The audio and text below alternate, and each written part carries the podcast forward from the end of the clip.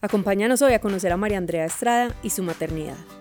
Un camino que comienza con la pérdida de un embarazo no buscado, seguido por una infertilidad sin causa aparente y luego un diagnóstico de endometriosis severa. Una historia con un final feliz, Benjamín, un hermoso bebé de tres meses, y muchas enseñanzas sobre la decisión consciente de ser madres o de no serlo, sobre escuchar nuestro cuerpo de intuición y un pequeño acercamiento a la enfermedad silenciosa que es la endometriosis. Si te gusta este episodio, no olvides compartirlo con alguien al que creas que le puede gustar. Te invitamos a seguirnos para que puedas escuchar todos los martes nuestros nuevos episodios y no olvides dejarnos tu evaluación.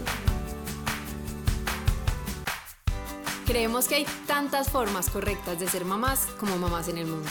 Creemos en el poder de abrazar el caos para perdernos y volvernos a encontrar. Creemos que se vale pensar diferente. El Club del Caos es un espacio seguro para cuestionarnos, reír, llorar o gritar, no puedo más. Uy, pero qué rico un hijo más. O ni uno más. No importa qué tipo de mamá seas, en esta comunidad encontrarás personas como tú y otras muy diferentes. Palabras de aliento y palabras de experto.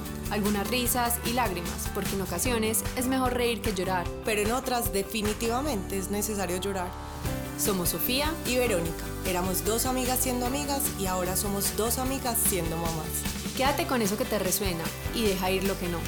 Bienvenidas al Club del Caos. Bienvenidas y bienvenidos una vez más al Club del Caos. Gracias por acompañarnos en este episodio. Hoy tenemos como invitada a María Andrea Estrada. María es mamá de Benjamín de tres meses y cuando hablamos con María, le pedimos que tratara de resumir su maternidad en unas palabras y lo que nos escribió fue tan hermoso que decidimos empezar este episodio compartiendo eso que nos escribió. Un largo recorrido de tres caminos a través del complejo proceso de la reproducción en el que tuvimos que aprender a limitar las expectativas y a sobrellevar la incertidumbre. Un primer embarazo no planeado que aunque resultó en una dolorosa pérdida, nos confirmó que queríamos ser padres. Un proceso de búsqueda que tardó más de dos años y que terminó con un diagnóstico de endometriosis severa y un cronómetro encendido que limitaba nuestras posibilidades de ser padres. Un embarazo exitoso del que nació Benjamín para seguir enseñándonos a vivir el día a día y a soltar las situaciones que escapan de nuestro control. María, wow, wow, se nos paran los pelitos cada que lo leemos Mil gracias por estar acá. No, muchas gracias, Vero y Sofi, por invitarme. Espero que mi historia le sirva a alguna mujer que oiga el episodio. María, yo creo que este capítulo además es una, ¿cómo se dijera? Una prueba de que no estamos solos. El Club del Caos nace para que las mujeres sepamos que no estamos solas y esta es una prueba de eso porque incluso María me escribió a mí porque nos conocemos, me escribió como persona que me conoce después del episodio de lo que me había pasado, contándome su historia y diciéndome como que acá estoy para lo que necesites. Y fue hablando con ella de eso que le había pasado, que ella me contó la historia que hoy vamos a hablar, de todo lo del proceso de endometriosis. Y yo ahí mismo dije que mi hermana tiene endometriosis y también pasó por un proceso para que se lo descubrieran muy teso. Entonces, miren que todos terminamos pasando por cosas muy similares y la historia de uno le sirve al otro o nos sirve para empezar a construir más puentes. Y por eso es que para mí todos estos capítulos tienen mucha magia y que tú estés acá tiene muchísima más magia todavía. Así que María, no sé si quieres empezar, cuéntanos un poquito de ti o, o, por dónde empezamos. Yo creo que sí podemos empezar por cuéntanos un poquito de ti, que además eres mamá que no vive en su ciudad natal. Además, total. Y la historia en verdad empieza en octubre de 2019 cuando yo quedo embarazada por primera vez. Mi esposo y yo no estábamos buscando un bebé. Fue en el cambio entre un método anticonceptivo y otro. Pasa. Yo acababa de empezar un nuevo trabajo. Em, nos habíamos casado hacía menos de seis meses. La verdad queríamos seguir disfrutando del matrimonio sin hijos. Y quedé embarazada. Em, es más, hasta ese momento ni siquiera nos habíamos planteado, preguntado en serio si queríamos o no queríamos tener hijos. Para mí esa era una decisión muy difícil porque en mi familia mi mamá había tenido que atravesar una historia muy dura eh, en la que mi mamá tuvo primero, después de mí, tuvo una niña que se llamaba Catalina, que se murió de ocho meses y venía solo las manitos, perdón, solo el tronco, no tenía ni, ni brazos ni piernas y se murió de ocho meses eh, de embarazo. Eh, y luego de ella eh, nació Daniela, mi hermana, que hoy en día tiene 25 años y tiene una discapacidad intelectual. Y aunque ninguno de esos dos casos fueron problemas genéticos, a mí sí me daba muchísimo miedo tener que vivir algo similar. Entonces, la verdad, como que con Santi, cuando nos fuimos a casar, dijimos, bueno, si tenemos hijos bien, si no también, pero todavía ni nos lo preguntemos en serio. Y empezamos. Em, además, también la verdad nos llamaba la atención una vida sin hijos, dedicarnos a viajar, a jubilarnos jóvenes. Ninguna amiga mía cercana tiene hijos, ni por ahora están los planes de ninguna. Mi esposo tampoco es tan joven, él tiene 43 años y creo que estaba pensando más en la jubilación que en cambiar pañales. Em, entonces, en realidad, esa pérdida que tuvimos al principio em, fue un proceso duro, fue un proceso doloroso y no tanto por la pérdida como tal, sino porque tener un aborto es doloroso y en mi caso yo no sentí un acompañamiento adecuado, pero esa pérdida terminó siendo muy importante para nosotros porque a pesar de lo duro que fue y del miedo tan grande que sentí, nos quedaron las ganas de ser padres y eso es lo que yo rescato de esa experiencia. Ese fue el gran aprendizaje, nos despertó las ganas de ser padres a Santiago. María, qué hermosura ver cómo un aborto puede abrir las puertas de la decisión de ser padres conscientemente. María, y pues vas a hacer una pregunta muy cruel. Vos, después de lo que le pasó a tu mamá, ¿te dieron fue ganas de ser mamá en vez de pensar, o sea, nunca se te ocurrió como que al revés, más susto de volver a intentarlo?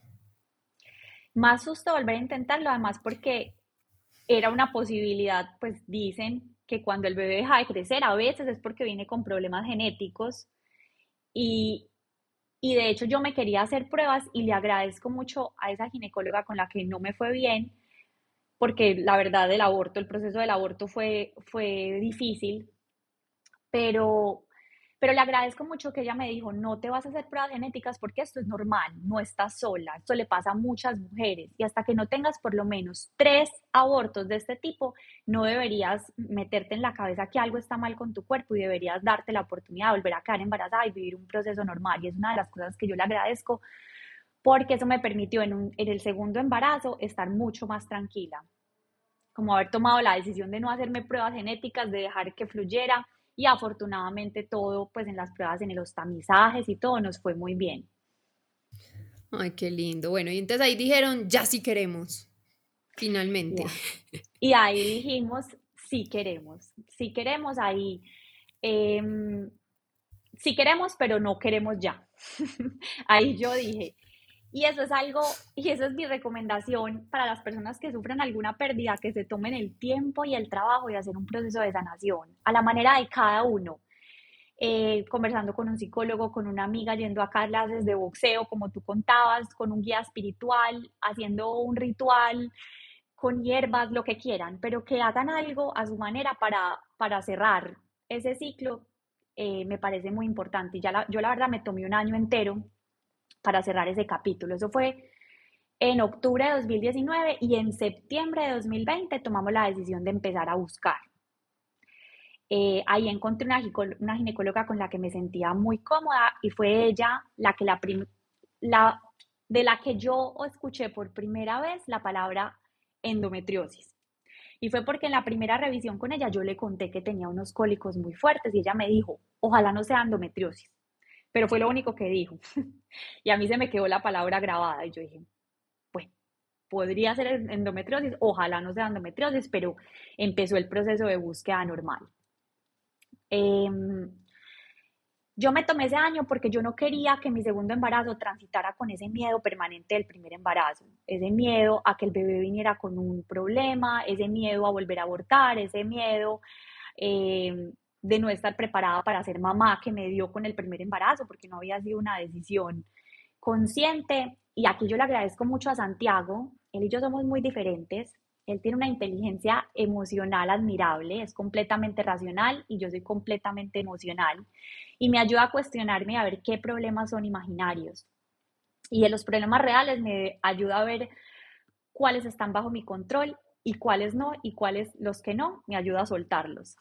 Y, María, no, yo voy a cancelar mi psicóloga. Yo ya no necesito psicóloga. Yo voy a seguir llamando a María Andrea y ya. Bueno, o sea, yo te voy a decir una cosa. Yo ya iba a intervenir y iba a decir una cosa y es que te voy a decir una cosa. Si tu esposo es más inteligente emocionalmente, o sea, es iluminado. Porque yo te oigo hablar y con cada palabra digo, ¿qué es esta mujer? y has hablado dos minutos. Yo voy a terapia a que me enseñen lo que vos estás hablando. No, pero yo se los digo acá muy tranquila, pero yo no, no he transitado por esto así. y el acompañamiento pues, de Santiago ha sido fundamental. Santiago es 100% razón. Em, y también van a ver cómo me ayudó Santiago, pues cuando no quedaba embarazada, Santiago siempre guardó la calma. Como pareja nunca llegamos a, a las cosas que se ven hoy en día, que ahora hablamos de eso. Y bueno, yo pensé que iba a quedar embarazada igual de rápido que la primera vez. Pasaban los meses y nada. Y lo que les decía, siento que como pareja logramos manejar esa ansiedad que muchas veces se genera, pues amigos de Santi los, les habían prohibido montar en bicicleta para que, porque eso, eso mataba espermatozoides. Eh, yo había escuchado de mujeres que se paran en la cabeza para, bueno, mil cosas. Y la verdad, yo tomarse un montón de hierbas raras, yo la verdad no hice, no llegamos nunca a, a, ninguna, a ninguna, a ninguna, a ningún método de esos. Lo único que hicimos fue comprar esas tiritas en las que uno orina y te dicen cuándo estás ovulando, porque yo tenía un ciclo muy irregular. Eso fue lo que hicimos y así, eso lo hicimos todo el año. A finales de junio de 2021 ya llevábamos 10 meses buscando y yo le pedí cita a mi ginecóloga pues, como para ver, bueno, qué está pasando, 10 meses y nada. Ella me sugirió ir pidiendo de una vez cita en el centro de fertilidad porque ya íbamos a cumplir un año buscando y cuando uno lleva más de un año buscando y no logra quedar embarazado, ya se considera que uno es infértil, pues que la pareja es infértil. Fuimos al centro de fertilidad, nos hicimos todos los exámenes, Santi se hizo los exámenes de él, eh, yo me hice los de laboratorio y me hice unas ecografías. Eh, yo me acordaba que muy joven, como a los 15 años, a mí me habían diagnosticado con ovarios poliquísticos, pero en estas ecografías todo salió perfecto, no había ningún quiste en ningún ovario, nada que prendiera ninguna alarma. La médica, eh, todos los exámenes, los míos y los de Santiago, salieron bien, solo faltaba un examen mío, que es un examen del que habló Laura en el episodio de Laura, que es muy doloroso, creo que se llama histerosonografía, algo así. Eso lo que ese examen sirve para evaluar la forma del útero y verificar si las trompas de falopio están abiertas. La gente que se había hecho el examen me había dicho que era muy doloroso y la gente que conocía mi umbral del dolor, que es bajo, me había dicho y me había recomendado que lo hiciera con sedación. Si ese examen salía bien, me explicó la médica del centro de fertilidad, el diagnóstico era infertilidad inexplicada, que para mí era el peor diagnóstico porque nos dejaba en un limbo.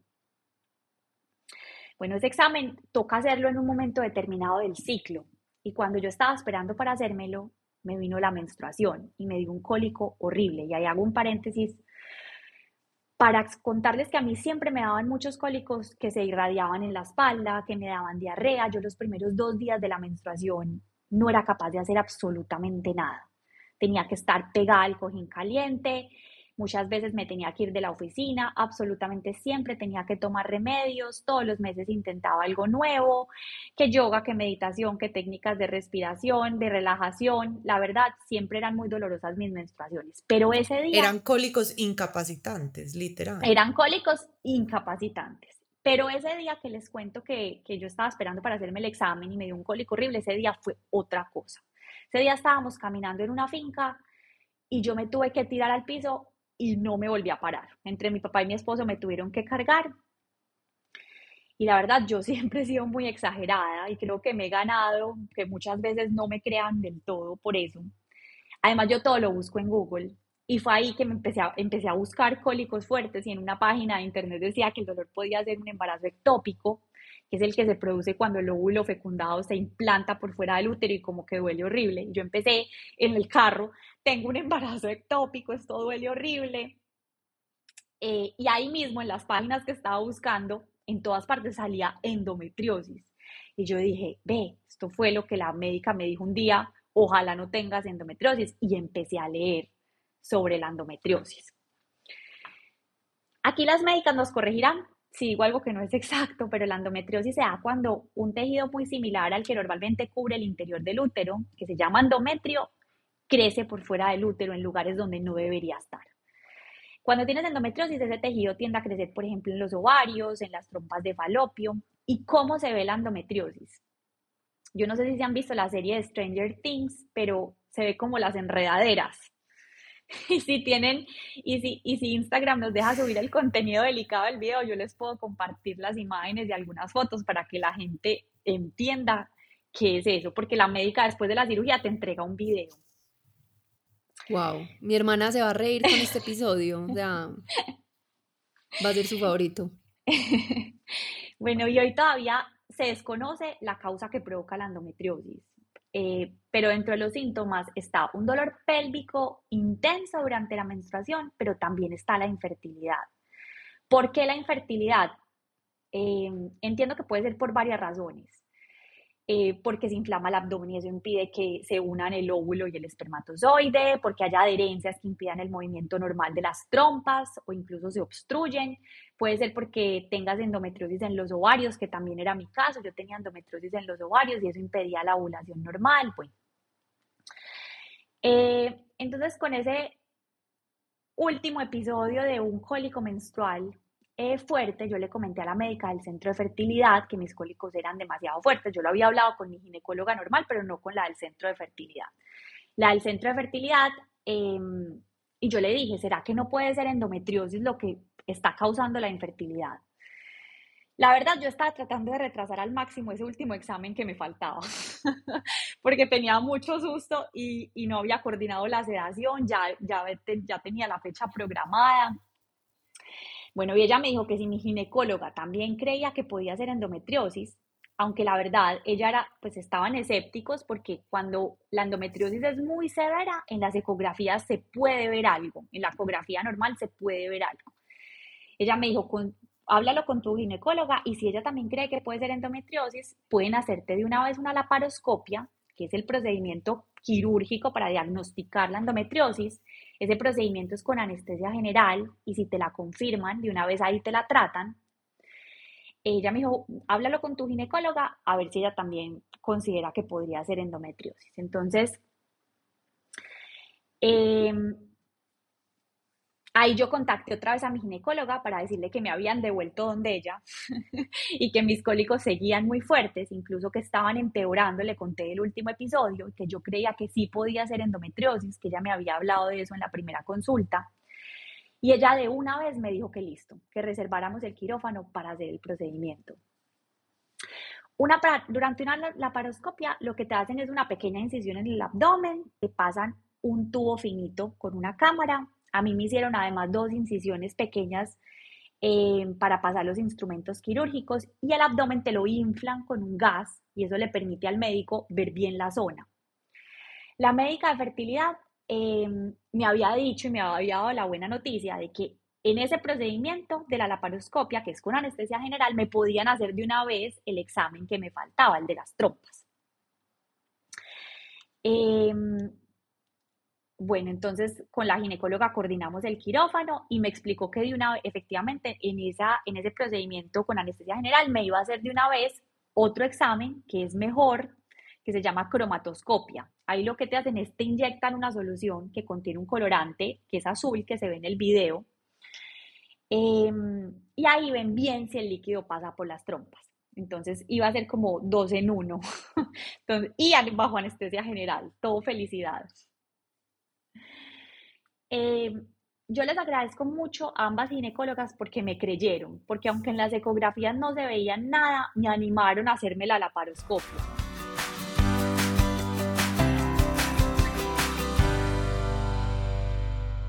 Bueno, llegó el día de la cirugía, eh, que fue una pesadilla. Yo le tengo miedo a las agujas y el día del examen y el día y el día pues que era que era el procedimiento, cuando me canalizaron para pasarme al quirófano, cuando trataron de cogerme la vena, creyeron que me la habían cogido, pero no me la habían cogido.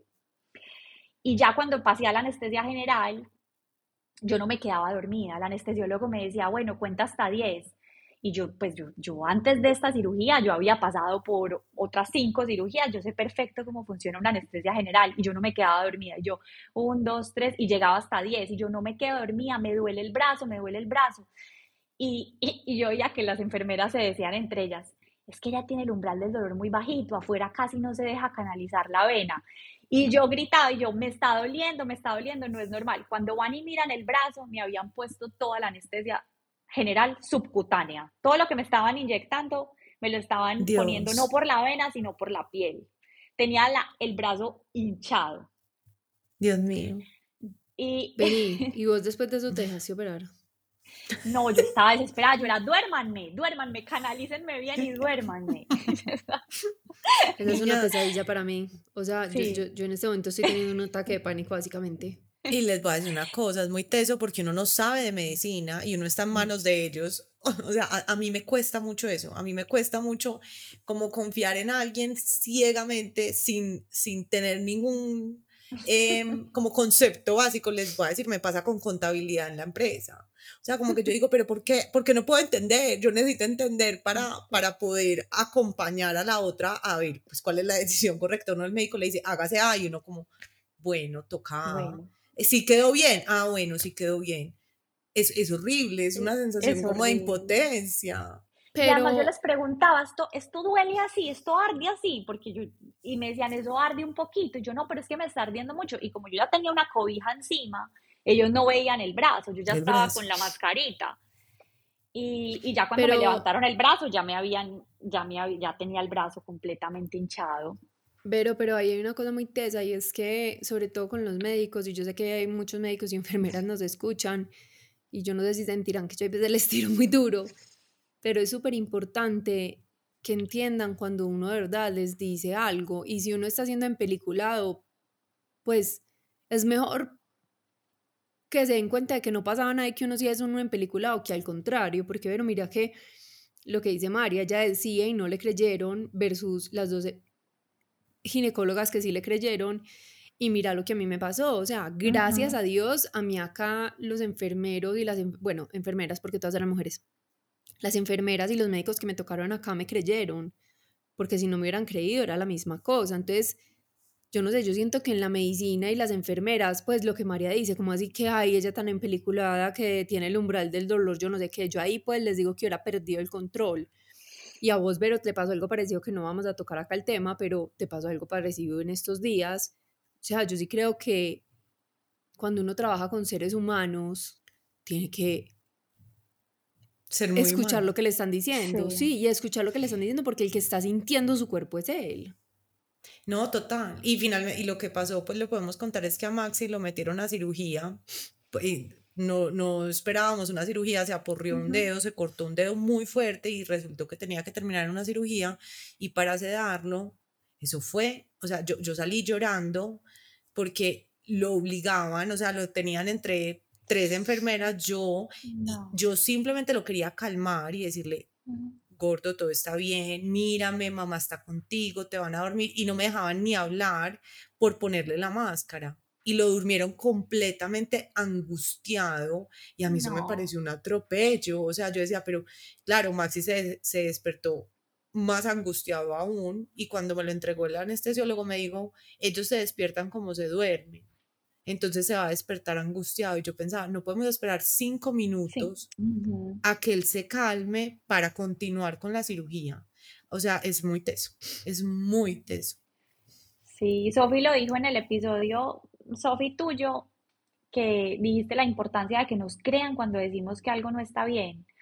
A mí ese día nadie, una bobada, porque terminó siendo pues algo subcutáneo, no me iba a pasar nada, se curó con, con sal de Epson y listo. Pero, pero a mí tampoco me creían, no las médicas, porque las médicas lograron hacerme la laparoscopia, pero la familia, los amigos no le creen a uno, no me creían lo de los cólicos porque decían que mi umbral del dolor era muy bajito. Entonces, que los cólicos que eran normales para cualquier mujer, para mí eran muy dolorosos y muy fuertes.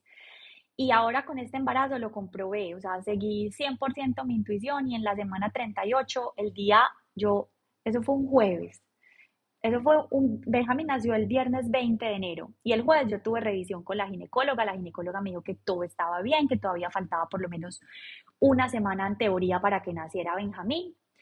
Y yo el viernes sentí que el bebé se movía menos. Mi esposo, que a diferencia de lo que contó Sofi con Alejo, siempre se ríe em, y me dice que exagero, que soy en película dramática, me dijo que con seguridad todo estaba bien, que me hiciera una siesta. Y yo, la verdad, no me dejé convencer, le escribí a la ginecóloga, me dijo que me fuera urgente para su consulta, ya me volví a revisar y ahí se dio cuenta de que el líquido se me había acabado. No sabíamos desde qué hora se había acabado, no sabíamos desde qué horas el bebé estaba sin líquido y nos tocó hacer una, una cesárea de emergencia. Em, entonces, sí, repito, es muy importante uno confiar en lo que uno siente y hacerse escuchar, levantar la mano, patalear yo lo único que hice ese día fue que no salí para la clínica con el morral al hombro porque me daba más pena tenerme que devolver con morral, pero hice que me llevaran a la clínica. Yo llévenme, no me importa que ayer haya tenido consulta, yo no siento el bebé, almorcé, esperé a ver si con la comida, que con la comida los bebés normalmente se activan, y yo sentía que se movía mucho menos, se movía, pero mucho menos. Pues María, yo te voy a una cosa, a mí me pasó lo contrario. Yo como en la semana 37 dejé de sentir a Agus que se movía como loquita siempre, la dejé de sentir, pues en mi mente. Yo le dije a Alejo y Alejo me dijo, pues, y gracias a mi ginecólogo es igual, y me dijeron, vente para monitoreo que no pierdes nada viniendo. Sí, sí, te mandamos otra vez para la casa. Y yo fui y Agustina sí se estaba moviendo pues un tris menos, pero después lograron que se moviera y ya otra vez todo estaba normal y no pasó nada. ¿Qué es lo peor? Que me tuvieron que hacer monitoreo, eso no es un problema ya, o sea, yo igual iría las 20 veces que tenga que ir cuando sienta que ya no se mueve. Totalmente. Y, yo fui de malas porque cuando yo le dije a Santiago que se movía menos, Santiago me pone la mano en la barriga y en esas pateó. Y me dijo, sí se está moviendo en peliculada, lo acabo de sentir. Y yo, ah". entonces, sí, pero bueno, finalmente logré que me llevaran a la clínica y Benjamín nació sano, perfecto, y le doy gracias a la vida por eso. María, pero no rompiste fuente, fuiste perdiendo líquido sin darte cuenta, ¿qué pasó? Sí, el día, el día antes ella le costó, a la ginecóloga le, costó encontrar líquido, me dijo, hay poquito líquido, hay líquido para una semana más. Y me dijo, el bebé va a nacer en una semana. Y yo empecé a botar líquido, pero muy poquito, era, era una gota, una gota cada hora, una gota cada hora. Eh, no como en las películas que rompí fuente, me oriné, yo nunca sentí eso. Entonces, entonces, la verdad, yo me sentía un poquito culpable por no haberme dado cuenta, pero la verdad es que nunca, en realidad, nunca rompí fuente como... Yo quiero hacer otra aclaración. Es súper importante además que sepamos que no todo el mundo rompe fuente de la misma manera. A Vero sintió que rompía fuente, pero hay gente que le pasa, por ejemplo, lo de María, o hay gente que rompe fuente siempre y no se da cuenta porque no, nos dan cuenta, ¿cierto? O sea, todos rompemos fuente diferente. No, y otra cosa súper importante. Hay gente que incluso llega al parto y allá se lo tienen que romper porque no rompió fuente.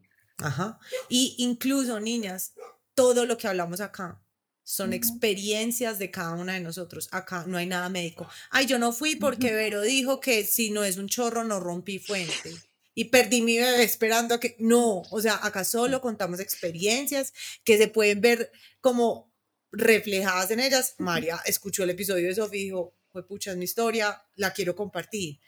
Pero no, no, por favor, niñas, nunca tomen una decisión por algo que dijimos en el Club del Caos. Siempre lo decimos, consulten todo con su médico, todo todo, todo, todo, todo. Y, antes eso, eso, es lo que me quedó a mí del episodio de, de Sophie. Mari, vení, entonces a vos te cogieron ya bien la vena y ¿qué pasó?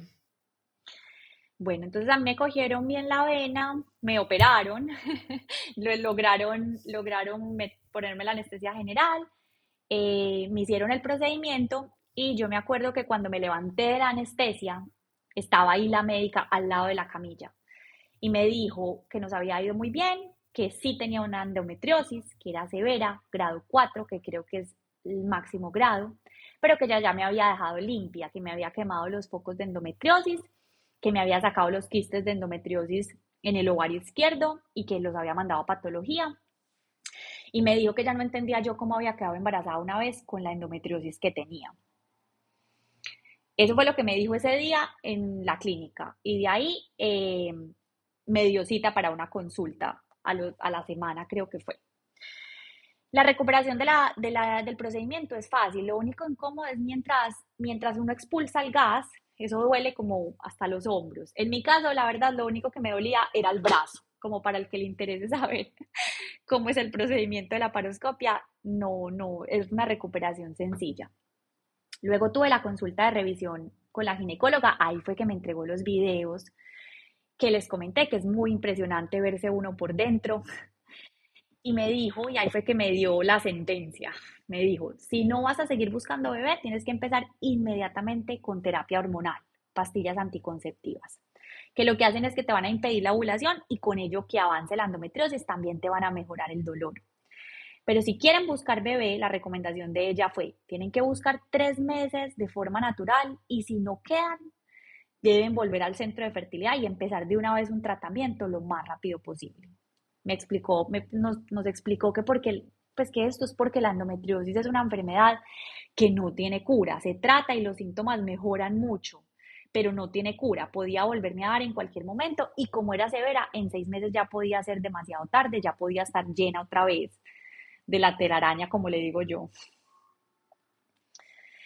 Em, volvimos al centro de fertilidad con, esa, con, pues, con los videos, con todo. Volvimos al centro de fertilidad y analizamos las distintas posibilidades, incluso la de congelar óvulos, la de una in vitro, porque, porque em, como las trompas habían sufrido tanto, incluso aunque estaban limpias, habían sufrido mucho. Em, y finalmente decidimos no hacer nada nos acaba de salir la posibilidad de venirnos a vivir a Panamá y la verdad no queríamos empezar como esta nueva etapa eh, y este nuevo capítulo de la vida en medio de un tratamiento de fertilidad y fuera de eso en otro país. Eso dicen que uno queda súper fértil después de esa cirugía, pero no fue nuestro caso. Eh, nosotros decidimos entonces seguir buscando de forma natural a ver qué pasaba y en la cabeza teníamos la bomba de tiempo. Tres meses lo ideal, máximo seis meses para estar enferma otra vez. Pues yo que soy pesimista, fatalista, veo los riesgos en todos lados, tal vez sea por mi profesión, soy abogada y veo peligro en todas partes, riesgos en todas partes, entonces yo decía, bueno, seis meses, en cualquier momento vuelve el dolor. Pasaron los primeros tres meses y nada. Y bueno, hablamos y dijimos, no, sigamos buscando natural.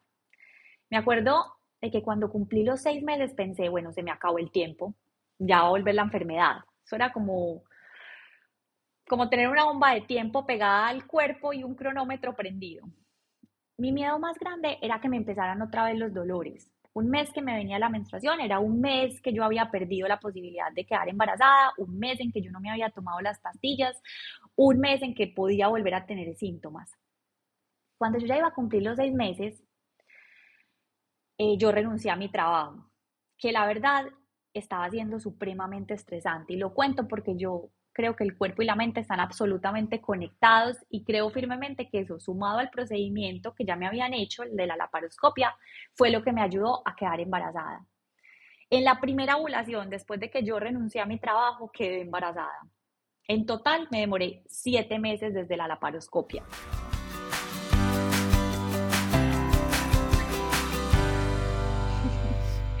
¿Cómo me di cuenta que estaba embarazada? Bueno, eh,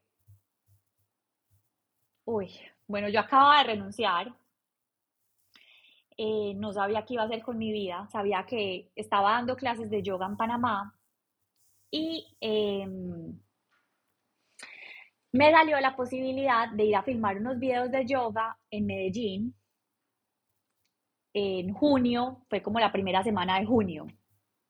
Yo renuncié el 28, yo trabajé hasta el 28 de abril. La primera ovulación fue el 15 de mayo aproximadamente, que fue la fecha de concepción.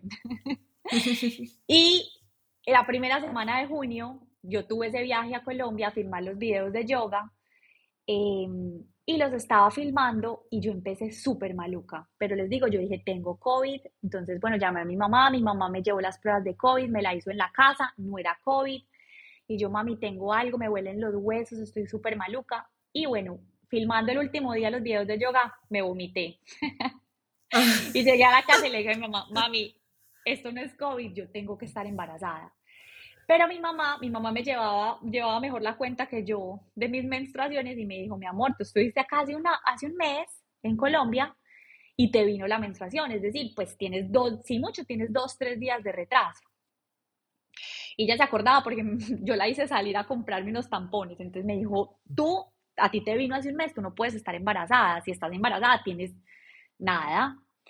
Y yo le dije, no perdemos nada, pidamos una prueba a la farmacia. Y pedí una prueba, me la hice en la casa y las rayitas salieron súper claritas, pero salieron las dos rayitas. Mi mamá me dijo, nos vamos ya a hacernos el examen de sangre. Nos fuimos a hacernos el examen de sangre y la hormona salía muy bajita. Entonces yo de una le mandé a la ginecóloga la foto y me dijo, María, no me gusta, eh, la hormona está muy bajita, hay que repetir ese examen en 48 horas. No le cuentes absolutamente a nadie. Entonces ahí empecé yo en el dilema, ¿será que le cuento a Santi? ¿No le cuento a Santi? ¿Para qué volverlo a ilusionar? Pero también como no le cuento y vuelvo yo a Panamá a decirle si estuve embarazada, pero toca sacarlo otra vez, entonces no sabía qué hacer. Además, yo digo que no voy a hacer algo y termino haciéndolo. Y digo que no voy a contar algo y mis amigas se van a reír porque digo, no voy a, lo prometo que no voy a contar esto. Ya, y lo tengo que contar. Es mi forma de, de hacer. Transitar. De transitar las, las, emociones, es hablándolo. Entonces, yo siempre digo, no lo voy a contar y lo, y lo termino contando. Entonces, yo le dije a mi mamá, mi mamá y yo, pues, le dije, mami, yo no le quiero contar a Santi para no hacerlo pasar por esto. Y me dijo, tienes toda la razón, mejor, ¿para qué lo vas a ilusionar? Esperemos a ver qué pasa el sábado no me aguanté. El viernes le conté. el viernes le, pero le conté, le conté, le conté para prepararlo. Pues le dije, mira, pasó esto, salió la prueba así, pero hasta el sábado, hasta mañana no sabemos si el bebé de verdad, pues sí, si de verdad estoy embarazado, sí, o si, o si dejó de crecer otra vez. Porque la hormona estaba muy bajita, entonces podía ser que estaba empezando el embarazo, que fue lo que pasó. El, embarazo estaba muy inicial. Em, y bueno, al otro día nos hicimos el examen de sangre, también me hice ecografía y ya ahí no le ponen, no se oye el corazón, pero sí se mueve, sí se mueve el, el embrión. Pues pero como así, ¿cuánto tenías vos? No tenías pues nada, tenías una semana. Tenía como cuatro semanas. Sí. Cuatro o cinco semanas. Tenía como cuatro o cinco semanas. ¿Y ya viste algo? Se veía como, pues yo no, eso no lo tiene que ver con los ojos de la fe, pero, pero eso, eso como que ella me dijo, sí, se mueve, y yo, ah, bueno, se mueve, yo la verdad no vi nada. Pero me encanta esa frase, los ojos de la fe. ¿Estuviste tranquila? La verdad, sí, yo estaba tranquila. Es, la, y, y, y, me gustó como empezar el embarazo así porque fue, ya todo fue en su vida, de ahí ya todo fue bueno. Eso fue como la parte maluca del embarazo. De ahí ya todo empezó a evolucionar súper bien. Em, cuando llegamos a Panamá, entonces fue buscar ginecóloga en Panamá, tomar la decisión si iban a ser en Colombia o en Panamá, que eso es algo muy duro, tomar la decisión de tener un bebé en otro país, lejos de la red de apoyo. Sofía, ahí tú sabes mejor que nadie lo ¿Tú que lo tuviste acá? En, en Panamá. Yo lo tuve en Panamá. Yo decidí tenerlo en Panamá eh, mi mamá se vino a ayudarnos el primer mes, pero igual, eh, pues fue muy duro. ¿Por qué decidiste tenerlo en Panamá? ¿Cuál fue tu, tu racionalización? Eh, la verdad, por tener mi espacio, la comodidad de la casa, las cosas estaban acá, pues es algo también que Santiago y yo, mi mamá vino a ayudar, pero es algo que tenía que vivir con Santiago en nuestro hogar y nuestro hogar en este momento es Panamá. Entonces sí, va a ser más como tenerlo en Colombia, eh, con mi mamá ahí, con toda la familia, eh, con la médica conocida que fue la que me operó, eh, con el parto respetado, con todo lo que hay en Colombia que aquí no hay. Allá no hay parto respetado.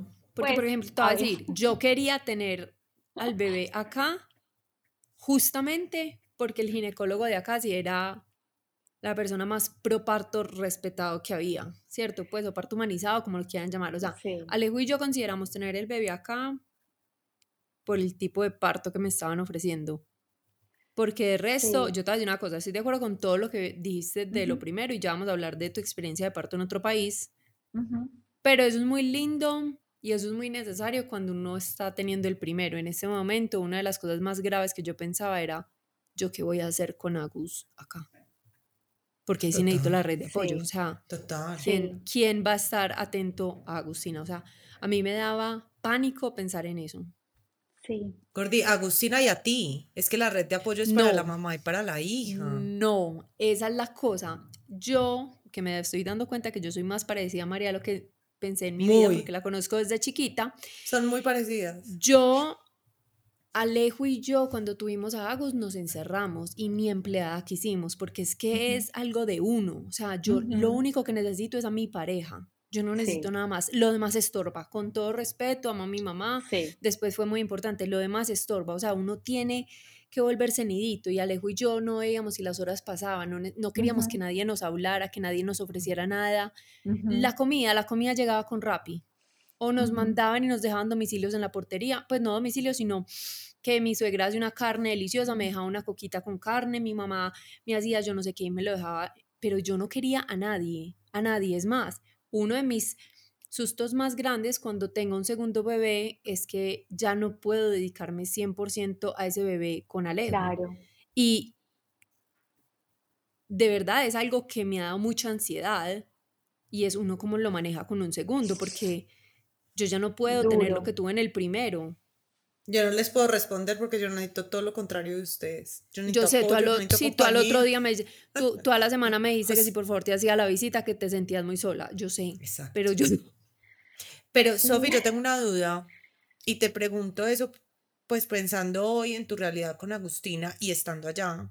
Y María también lo puede contar desde su, su posparto, porque es que María todavía está en el posparto.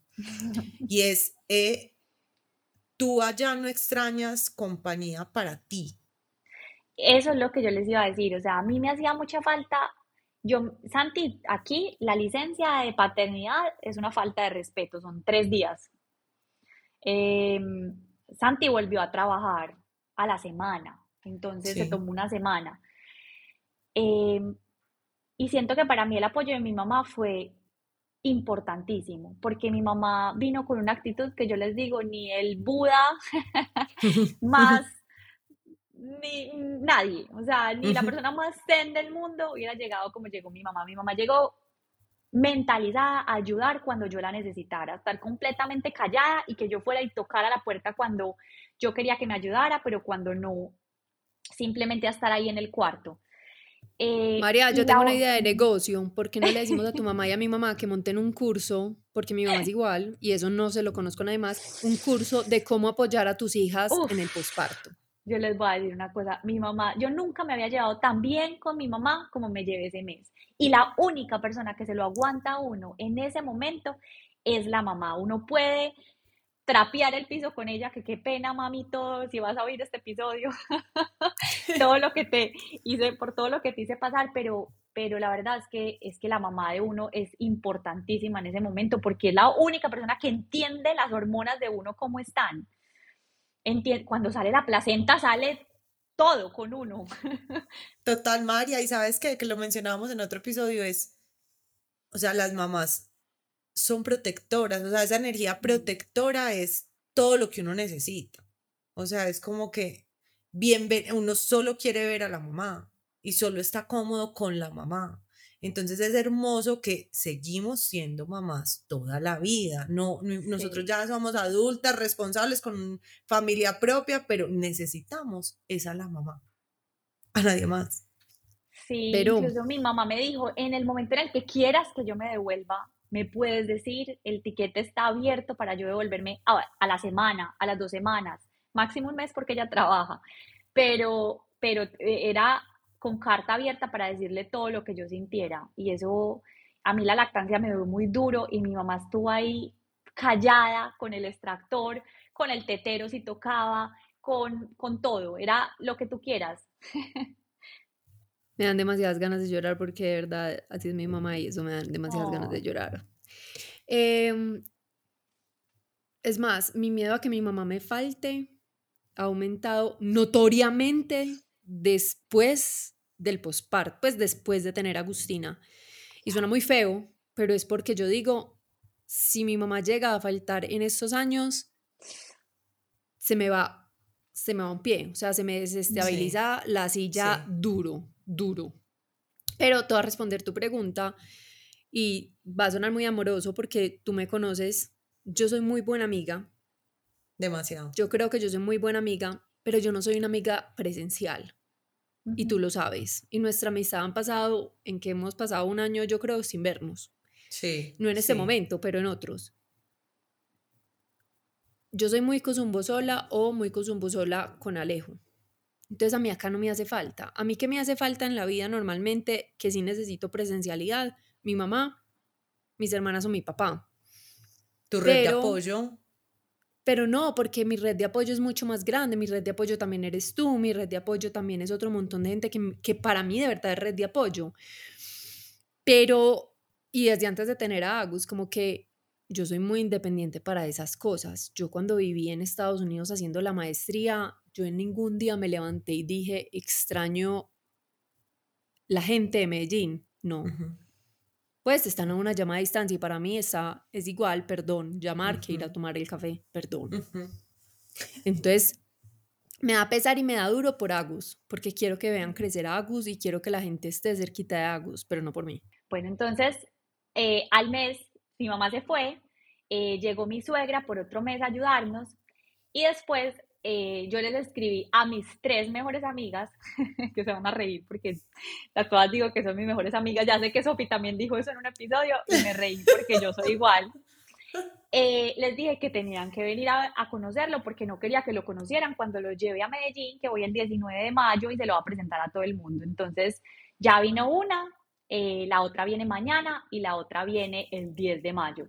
Entonces, todas lo van a conocer antes de, pero era algo también que me parecía como importante como para que me acompañan a mí, me hacen compañía a mí, ninguna tiene hijos, no, yo ni siquiera sé si les gustan los niños, creo que no mucho, pero, pero es para que me hagan compañía a mí y me parece importante como en nuestra amistad, como que hayan hecho ese esfuerzo de venir acá a conocer a Benjamín antes de que yo se los lleve y se los presente a todos los demás es diferente, yo hubiera hecho lo mismo. O sea, si yo tengo al bebé que no tiene nombre, y perdona a la gente que insiste en que le ponga un nombre al, al, bebé que perdí. si yo lo hubiera tenido y lo hubiéramos tenido acá, que al final no fue una opción, pero, pero pues en el momento en que lo consideramos, si yo no hubiera podido ir a Colombia, yo también hubiera querido que Nati Chamorro viniera, que Eli Gutiérrez viniera, que Vero viniera. O sea, como que la gente que sí es demasiado cercana, yo sí hubiera querido que venga, pero no es por es que es diferente. Es que cuando uno está en Medellín es diferente y cuando uno está en el día a día es diferente. Pero quisiera que vinieran cuando Agus tenga mes y medio, Alejo esté trabajando todo el día y ahí sí me hace falta alguien que venga claro. A tener el, además es apoyarme mientras que yo me baño, o sea, fue puta poderse bañar un día uno sin estar, es a eso, más que todo, pues y, que sí, que me, que me acompaño a comerme un helado y a hablar de cosas de antes. Eso sí. Eso. Eso, fue lo que vinieron a hacer. Y ahorita en Semana Santa también vino mi cuñada, la hermana de mi esposo, que la verdad también tenemos una relación espectacular. Vino con el esposo, nos ayudaron muchísimo. Y para mí ha sido muy importante esas visitas puntuales que hasta yo las he pedido. O sea, yo vengan por favor em, para acompañarme. María, yo tengo una pregunta y es cómo se transforma ese miedo o, esa negación de abrirle las puertas a la maternidad a tu vida en quiero buscar un hijo. Es que es muy grande la transformación porque era de no, no estoy segura, creo que no. Llega un aborto que es una situación completamente retadora, eh, donde un montón de emociones salen y se transforma en sí. O sea, en, en como que eso te confirmó que querías tener hijo. Sí, la verdad, yo esto lo he hablado mucho con Santiago porque yo me di cuenta que estaba embarazada, yo estaba en un retiro de yoga con mi cuñada, esa primera vez. No teníamos señal, nada.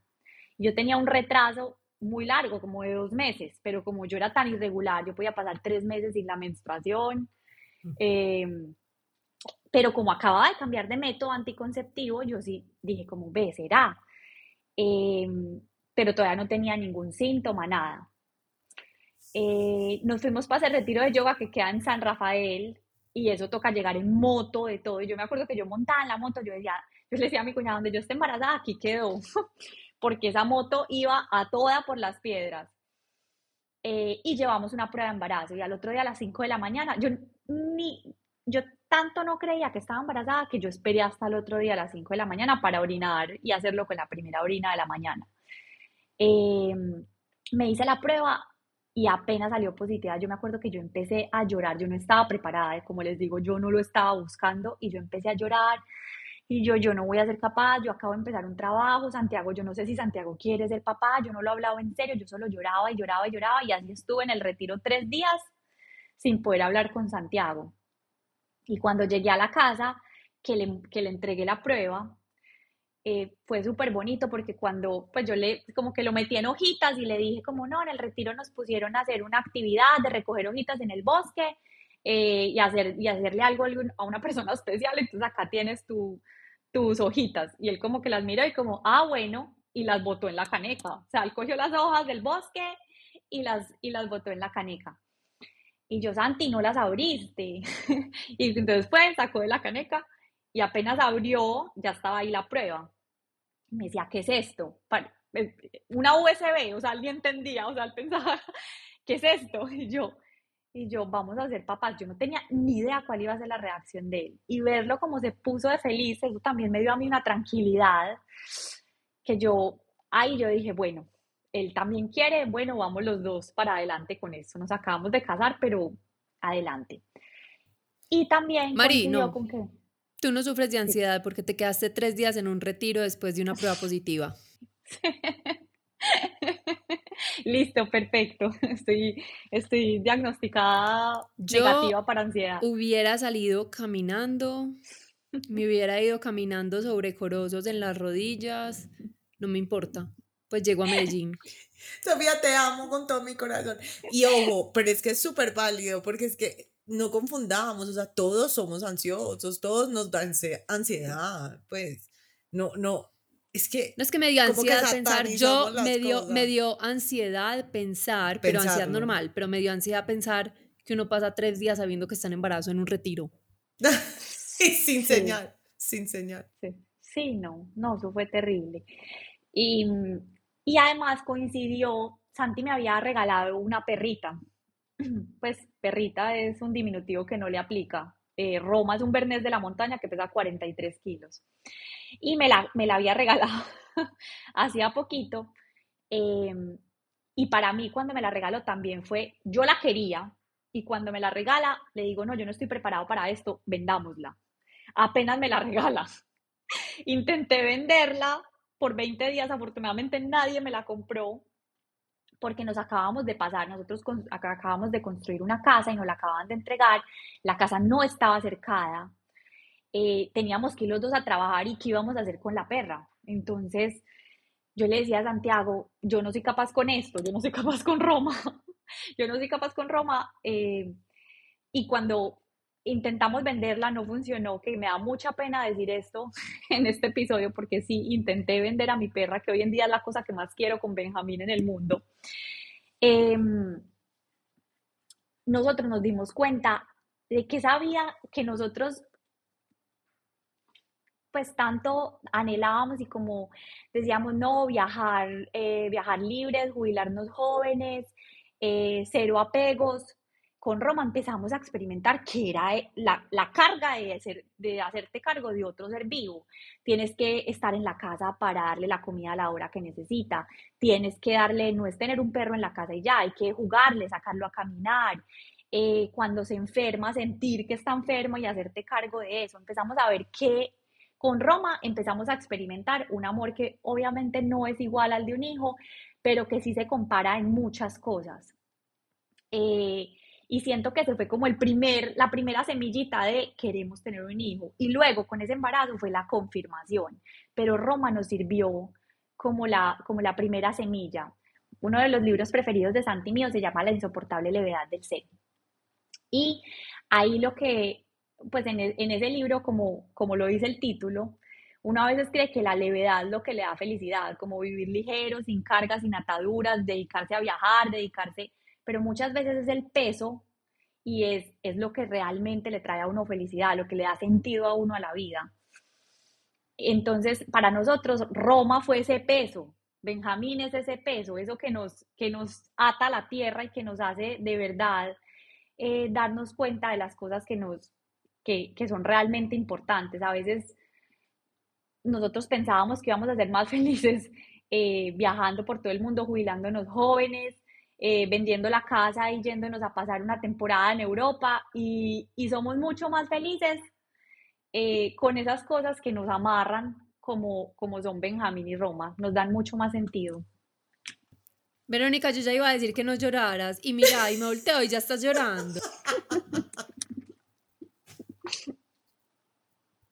Yo sé, yo sé, yo por qué no lloro, porque Verónica se robó mis lágrimas.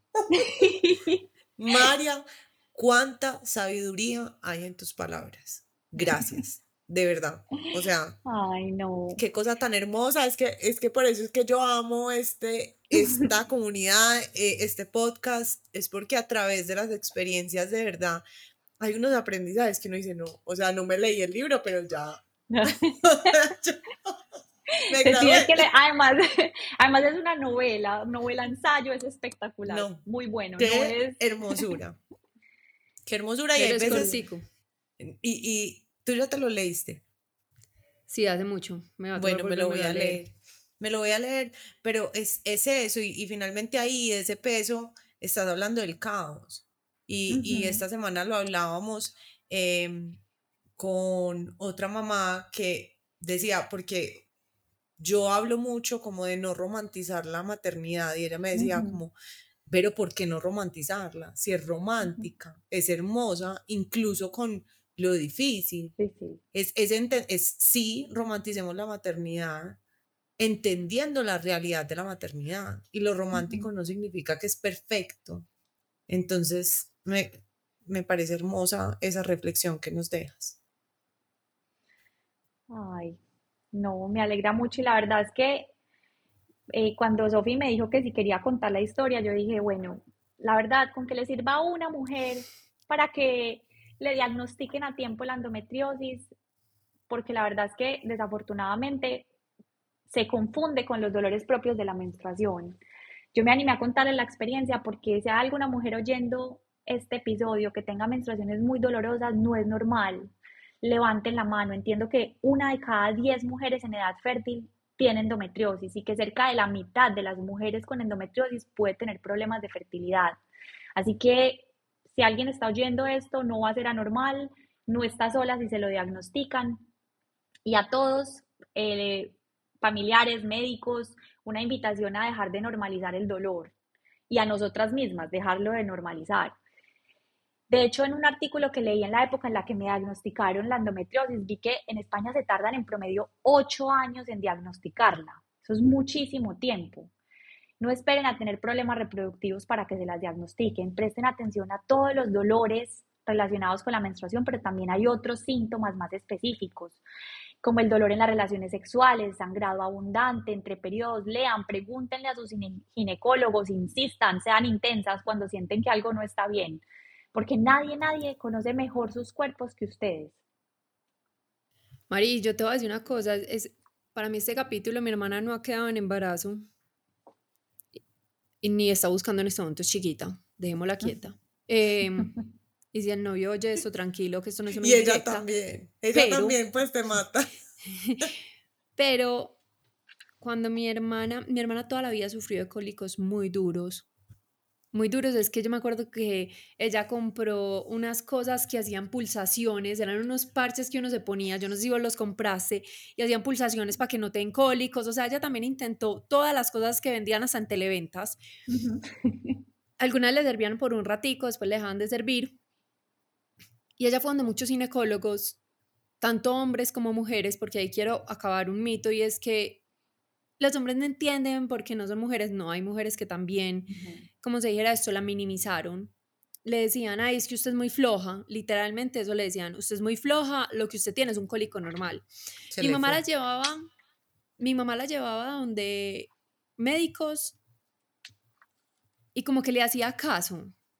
Pero en la casa siempre le decía, ay Juli, yo también sufrí de eso, yo en el colegio me tenía que ir para la casa porque no podía ni siquiera caminar o me daba hasta vómito el dolor. Probablemente mi mamá sufrió endometriosis, probablemente no entró dentro de las estadísticas de que sufrió problemas de fertilidad, porque acá hay tres hijas sin ningún tratamiento de fertilidad, pero probablemente sufrió endometriosis y no se dio cuenta, porque si tenía esos cólicos que ella dice que tenía y, que Julia tiene, pues entonces probablemente sí lo tenían. Y a mí me parecía muy teso cuando tú me contaste, porque incluso hay un médico muy reconocido en Medellín que, que cuando Julia fue y le dijo, vení, ¿será que yo tengo endometriosis? La respuesta de él fue pues como que niña en peliculada deje de leer en Google. Y fue finalmente una médica que, que, se lo pudo descubrir y que se lo trató y Julia en este momento ya está en tratamiento. No sé si es pastillas, pues ella se toma unas pastillas, pero no sé si son simplemente eh, anticonceptivas o algo más. Pero a Julia le cambió la vida tomarse esas pastillas porque Julia tenía cólicos incapacitantes. Y ahí voy a otro tema. Odio la gente que dice, ay, las mujeres se quejan, pues un cólico es un dolorcito. Nunca sabemos qué siente otra persona. El dolor de mi cólico, yo nunca voy a entender un cólico de ustedes porque a mí pues los cólicos me dan es como que ya, eso fue todo el cólico de la menstruación. Pero eso no quiere decir que yo tenga un umbral alto o bajito, eso quiere decir que esos son mis cólicos, puede que yo por otras cosas me duelan mucho más, ¿me entienden? Entonces, como que uno siempre en la vida debería de tratar de ponerse en el zapato de los otros y eso no quiere decir que el otro tenga que sentir como yo, pensar como yo, sino entender que de pronto, o sea, en, como ir más allá de las palabras que él me está diciendo. Si tú me dices que te duele, ¿quién soy yo para decir cuánto es mucho o poquito? Te duele y estás incómodo y tienes un malestar y yo entenderlo. Pues imagínate que en tu oficina te hubieran dicho que te iban a despedir porque tenés muchas faltas por cólico. pasa, pasa, o sea, puede que no en los cargos de nosotros, pero sí en otros. Sí, total. Entonces me pareció súper bonito contar esto porque yo sí quería como que, y no sé si sabes cuáles son como los otros síntomas exactos que les pueden dar, pero, pero como que la gente sepa que si hay una mujer que está, primero que tiene un diagnóstico, porque tú me contabas, si el examen te hubiera salido bien, como todas tus ecografías estaban bien, a ti te hubieran dado un diagnóstico de infertilidad no especificada. Inexplicada. Inexplicada. Entonces vos te hubieras quedado con esa explicación y punto. Y te hubieras quedado intentando y, probablemente nunca te hubieras dado cuenta de qué pasaba. Entonces lo primero es, miren que esto es una opción.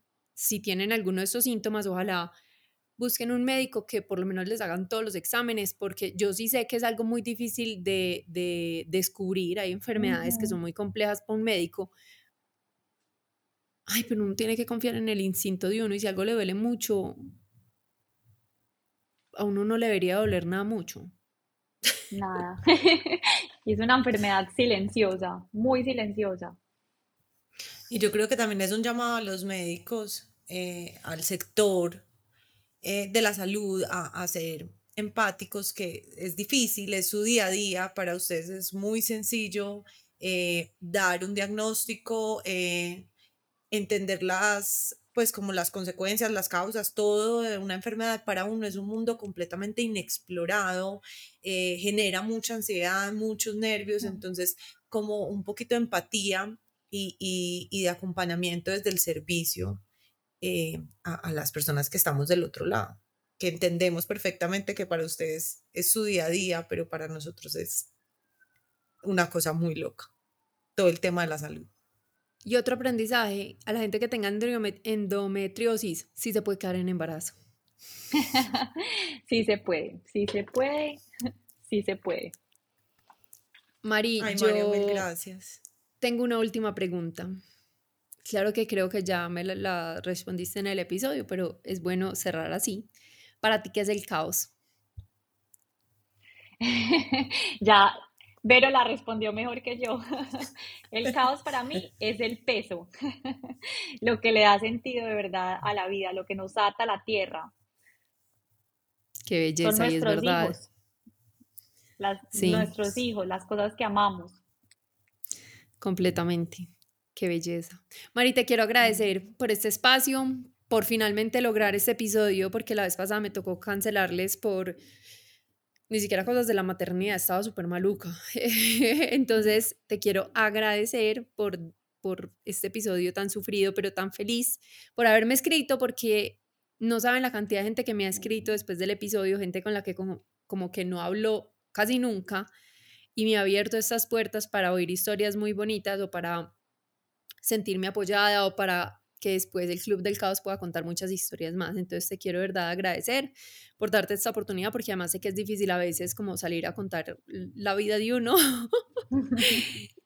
Eh, no, te quiero agradecer. Muchas gracias a ustedes por esto que están haciendo. Las felicito por el podcast. No saben a cuántas mujeres le están llegando y todos los episodios les nos están sirviendo muchísimo. A unas por unas cosas, a otras por otras y hasta las que no son mamás, sé que los, los, están oyendo y sacando de ahí muchos aprendizajes. Vos no entendés la cantidad de gente que nos sigue, que no es mamá y nos escribe gracias por el Club del Caos, porque hay gente que simplemente se ríe y lo ama, pero muchas son como que me refuerza que no quiero ser mamá. Sí. y otras... un anticonceptivo, un anticonceptivo sí, Y saben que es lo más poderoso, que hay otras que no querían ser mamás y nos escriben como que tengo miedo porque desde que las escucho quiero ser mamá y me parece la cosa, o sea, para mí ese es el logro más grande porque es ser mamá desde la conciencia y desde la realidad de lo que implica la maternidad. Entonces me parece una cosa preciosa. Y yo les quiero dar las gracias, María y Sofi, porque ustedes no se imaginan lo poderoso que ha sido para mí encontrarme con maternidades diferentes a la, a la mía, con personas que piensan y actúan completamente diferente a mí.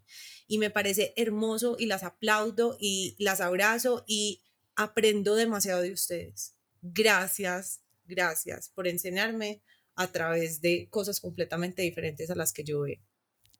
Ay, no. Berito, te quiero mucho. Yo te amo. Bueno, no.